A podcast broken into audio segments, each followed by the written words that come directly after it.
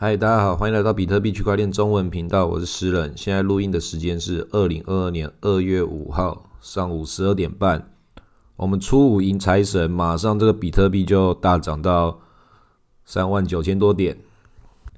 以太币也是在几个小时之前有到那个比特币的零点零七五，将近可能要到七六这个挑战，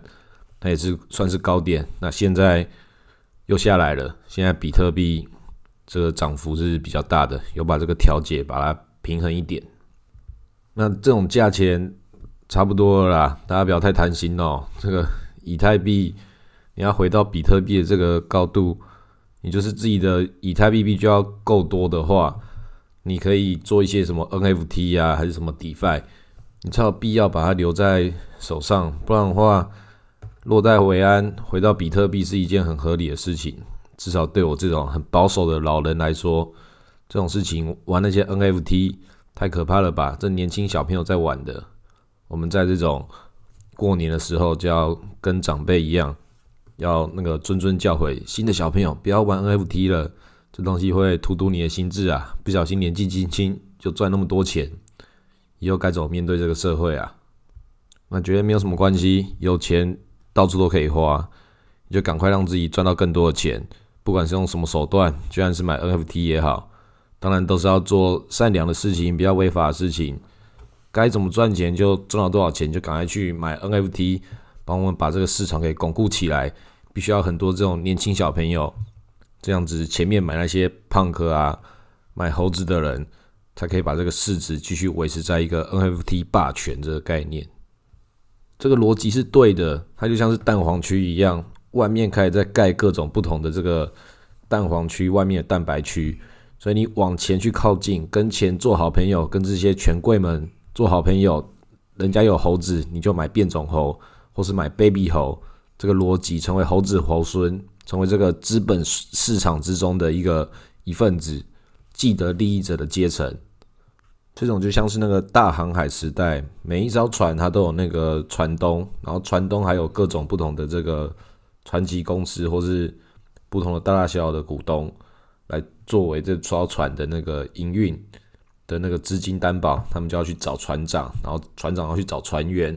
他就也像是一个道的组织。所以这个道的组织它并不是一个多么了不起的发明啊，那个只是一个古时候在公司还没发明之出来之前，那个时候就叫做道了。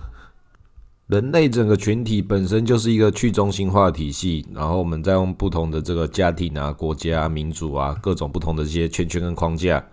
成为不同的这个自治组织。那自治组织之内可能不自治，但是它本身在不同的群体之中，有它那个不同程度的自治与自由。在集权的国家也是一样，你回到你个人，你还是有某种程度上的那个框架，某种程度上的自由，多跟少而已。那像有一些成长骇客，普丁他就很厉害，一个人成为这个俄罗斯大帝。所以你要说这个国家是不是一个自由的国家，这看你怎么定义啊。反正每个人都有这个往上移动的这个路径是存在的。那阶级是没有僵化，但它本身不不一定是自由。然后不同的阶层又有不同的寡头，它就是一个生存者为王的一个地区，它也是某种程度的道啊。所以你看，那个 Vitalik 他是俄罗斯裔的，所以或许在每个地方的这个概念之中，所谓的自治结构是什么？普丁他有说过，现今所有的国家没有一个国家是真正的主权国家，因为你回到这个政府的框架之下，还是有地方的财阀势力，然后各大家族或是地主，包含我们台湾也是，因为一个越进步的社会，其实它也伴随着这个阶级固化。越稳定，然后又在这个既成长，但是又还没有真正成长到一个经济还没有到那个峰顶的时候，你还有更庞大经济体在旁边，你这个固化它本身会变成一种更特殊的固化，变成这些人在放大，那有钱人越来越有钱，你的日子虽然变得更好的，但是你是因为在这个产业结构的经济红利之下。但是大部分的资源还是被掠夺走的，因为像大部分的人说的，你赚到钱，当然去买房地产，但是你不买的话不行。但是你一买了之后，很容易就可以再透过一些金融黑魔法，在那个慢慢的去搞到第二栋啊、第三栋。那政府打房，有些也会越打房越涨，因为让那些低总价的房变现在不抢的话，是不是以后就抢不到了？现在大家就一直印钞票，每个人又拿年终奖金，好几十个月的就要进来。然后一加入这个既得利益者体系之后，它就会继续的滚动它了。所以房市、比特币、以太币这种结构，它一样都会遇到这个冬天。但是长期来说，顶级资产本身本来就是不是会往下跌的。但是那个长期不是很多人可以扛得住那种长期，因为很多人不知道如何跟钱做朋友，跟时间做朋友。那这个概念，我是从那个得到这个知识型的脱口秀节目里面，罗振宇罗胖他所讲的。这概念其实也不是他发明的，大部分人都知道。但他特别把这个品牌一直讲讲时间这件事情，跟时间做朋友，变成他的 slogan 之后，这本身就是跟时间做朋友的一种力量。所以每个能够学习的资讯源，全部都要去自己的去迭代它。看到什么东西对你有用的，有些这个资讯它是好的，但是它太长了，可能像一本书很厚，那你可以去看到其他的不同的书斋或什么，看你要如何去品味这份这个作品，就跟有些人看电影，他不看那个整本的，看古阿莫解说，这种也是，因为时间就金钱，但是有些作品那经典的一定要看原著，看那种快速解说的就没意思了。但是快速的解说也是有一个好处，是可以让那个看过经典的人可以重新复习的时候，就直接这样快速重看。要不然的话，每一次要看那个金庸啊，或者看什么魔戒，干这么厚一本，怎么看得完？所以就是看完一次之后，之后都每一年复习的时候，就看这种古阿莫就很好了。因为你所学会、你所记得这些所有的事情，它都是你生活中的一部分，都是你的财富。你的财富不是只有钱，包含了。你能够享有什么样的生活？你有什么样的人际关系网络？你可以吃什么？你可以用什么？那都是财富的其中一种面向。像我们很多人或多或少可能都有一些朋友是那种，那每天喊自己没钱，那手上的那个每一只劳力士都一直在换，因为他所有的钱都拿去买表了。所以这种人在面讲自己没有钱的时候，他是没有钱去买表，不是没钱，因为他都把钱变成表的形状的。那那种人，他就是跟我们囤比特币的一样，手表也是某一些跟时间又跟钱有关的这种东西，它也是一定会涨嘛。长期来说，那种越贵的表，越放的更久，它的时间本身又代表了时间的这个象征，它一定是有这个增值的这个力量存在，不会比那些 NFT 还要差，流动性还会比 NFT 还要好。但是那是另外一种赛道。所以，就像刚刚讲的，所有东西都是要买这个顶级资产。那手表里面的顶级资产又太顶级了，当然 NFT 里面顶级资产也是一样。所以它是同样同样的一种社群概念，都是你拥有什么样的身份地位象征，代表着你可以进去什么样的社群团体或什么样的场合。如果你跟那个费霸带一样的劳力士，那你就可以在一样的那个网球场里面就可以致敬他。看起来就是你很适合在这个地方出现，因为你就代表了跟费霸使用一样的劳力士一样遵守时间，有很有这种绅士风度，来感受一下这个合理的这个下午茶打网球的时光。它就是跟这种 NFT 里面有无聊猴游艇俱乐部，就是一群无聊的猴子之后就要一起享受这个游艇风光，它就是一种这种社交场合的文化象征。所以这些人的这些态度，就是我就是要故意买一只这么丑的猴子，我还故意要把它炒上去，然后让你觉得从这个丑中看到这种无聊荒谬这种价钱上的这种美感。我就是要把这么丑的东西带在身上，这就是一种时尚。这些人都是跟钱做朋友的人，尤其在这种网红时代，就是你买什么东西，你告诉大家你买什么东西，你就可以得到流量，流量赚到钱，可以再帮助你去买更多的东西。这样的正循环就是促成我们这个人类世界这个年代之中有一种消费经济，就是你越消费赚越多钱，跟你那个弄什么 NFT，然后竟然可以得到空投，又再赚一笔，然后又有新的这些 NFT 的项目方就出来说要空投，然后那些流动性本身就变成一种资产。这些所有人就在那边继续印着钱，然后这个钱就是大家想象这个未来的美好时光。那就会有一些人讲说，这个不就是一个泡沫吗？是，它确实是泡沫。那就跟这些我们在这些美股啊或其他各种股票市场里面看到那种泡沫也都是一样啊。因为你看 Meta 也是今天这个泡泡被戳爆了，它那个脸书它就直接炸了一根超大根的，这个跌幅也是很深。那它到底会不会谷底反弹？这我们不管它。反正这些所有的这些泡泡，它都是存在的，在 DeFi 上，它上面的这个泡泡，它是合理的。为什么？因为它是把既有的泡泡搬过来，然后变成一个去中心化的泡泡。反正不管怎么样，都是泡泡，但去中心化应该就是比较好吧？至少我是这么认为。那这种泡泡要不要参与？一定要参与，因为每一个都是泡泡，那你就挑你比较会玩那些泡泡。那我自己觉得这种。泡泡实在吹太大，这种时间就买好比特币就好。然后那些 NFT 的泡泡，就每个都去参与它。你东？你本来在那边赚到了钱，你就把该卖的把它卖掉，获利了结，然后去买其他的。其他的他们现在都有出那些小的，出那些变种猴也是一个小的，baby 猴也是。然后 Cool K 的也出那个，也出那个 Pets。各种的每一个都出自己的子项目，那些子项目可以去买啊，他们也是有涨涨跌跌，随时外面更多的资金会不会一下冲进来，都是大家在面期待的。因为毕竟现在 NFT 的市场还是继续在扰动，还是蠢蠢欲动，因为它跟我们这个比特币的市场已经是完全不一样的结构了。你一定要可以承认这个结构，承认这个事情它是跟钱有关，它是艺术品跟钱在这个历史之中。最接近的那个时刻，同时它不是只有跟这个艺术而已，它还有其他各种的一些应用。当然，在这种时候，对这种东西还在一个很高度的幻想之中，跟当年二零一七年 ICO 的时候也是一样，然后跟最近的这个 DeFi 也是一样。DeFi 虽然也是这些我们这个世代人的各种梦想，但是现在我们也可以看到，它就算名字取得再酷，那个叫虫洞。就把那个 Solana 跟以太坊这边号称跨链，然后搞了一个超大的包。那实际上这种东西讲个跨链都让人家觉得干好屌。哦。那跨链其实没有多屌，跨链就跟你现在跨国一样。哇，跨国小时候我们听到我看有人出国诶，好屌哦。那现在还是有很多那种很好笑那些老人要进来这个 NFT 或哪里的时候，他们要一讲说，我干我现在要出国，我现在在坐飞机等飞机，不跟你们聊了。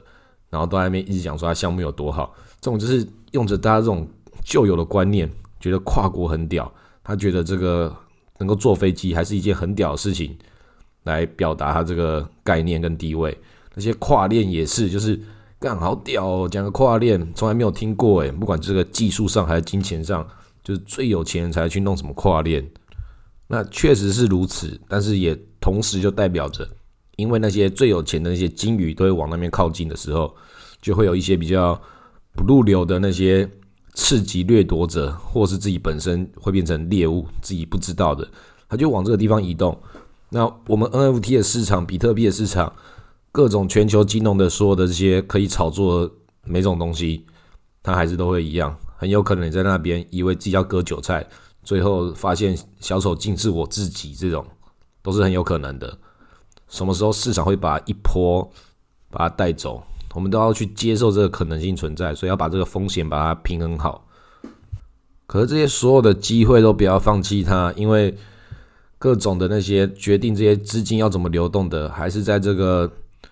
美金、人民币这种中心化的控制力量。他们控制了水龙头，控制了这个交易界面，他们就有这个样的政府的力量。我们必须要承认它。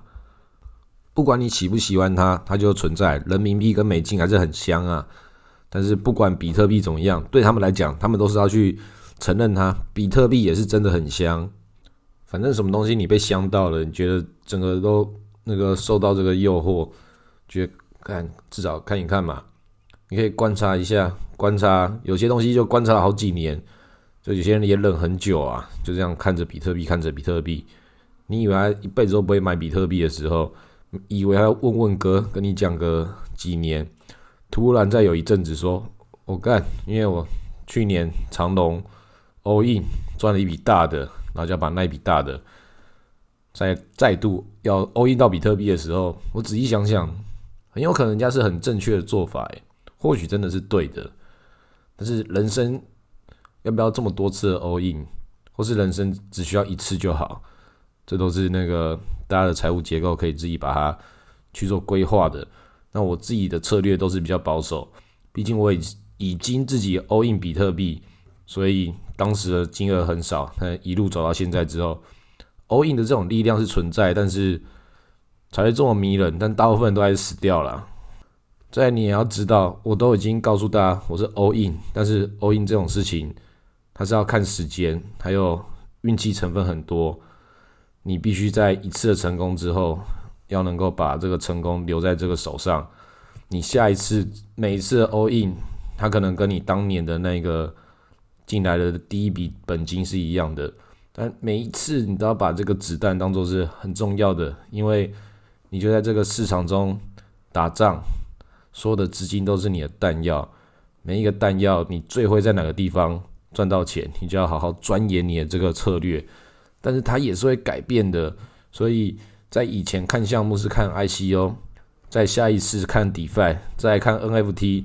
那对我个人而言，我每次都觉得追这些事情都追得很累，但是每一次追也同样有它的回报。但最后能不能把这个钱在这个牛市带走，又变成下一个课题？那其实也才晚几年而已，没有这么多年，但是中间的故事却发生了很多的变化。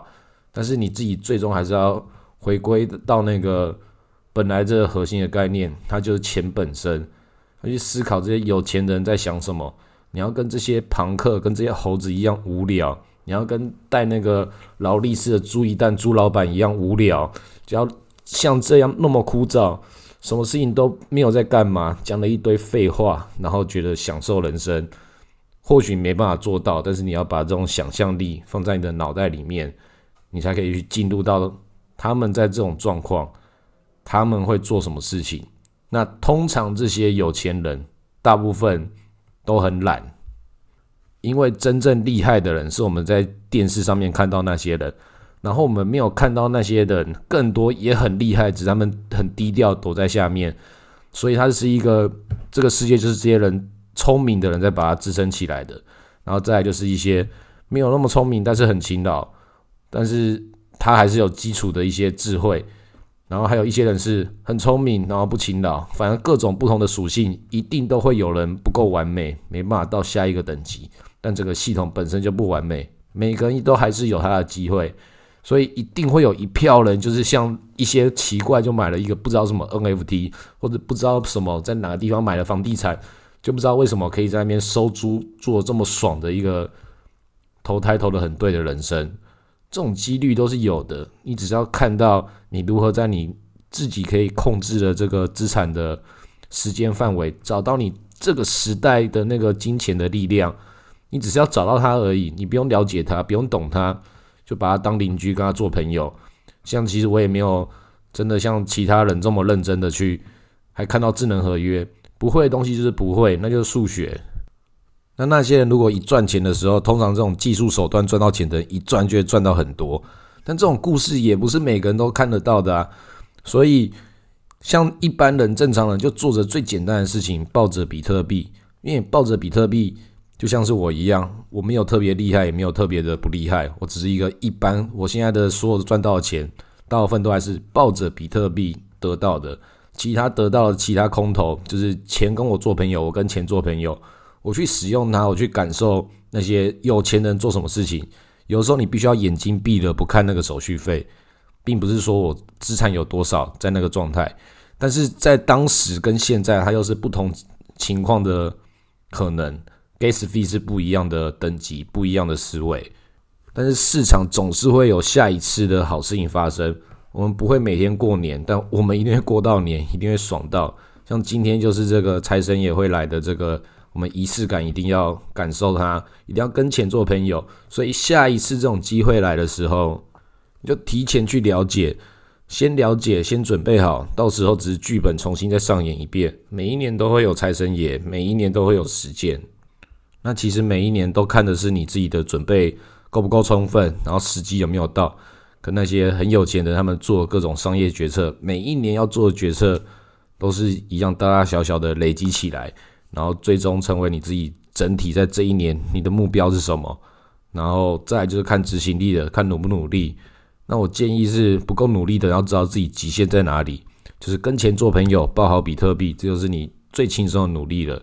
然后其他所有事情就回到你自己本来的这个事业上面，那边能够怎么样赚钱，如何跟钱做朋友，就在那边努力，然后再把钱拿来买比特币，买更多的比特币，让比特币跟时间成为你的朋友。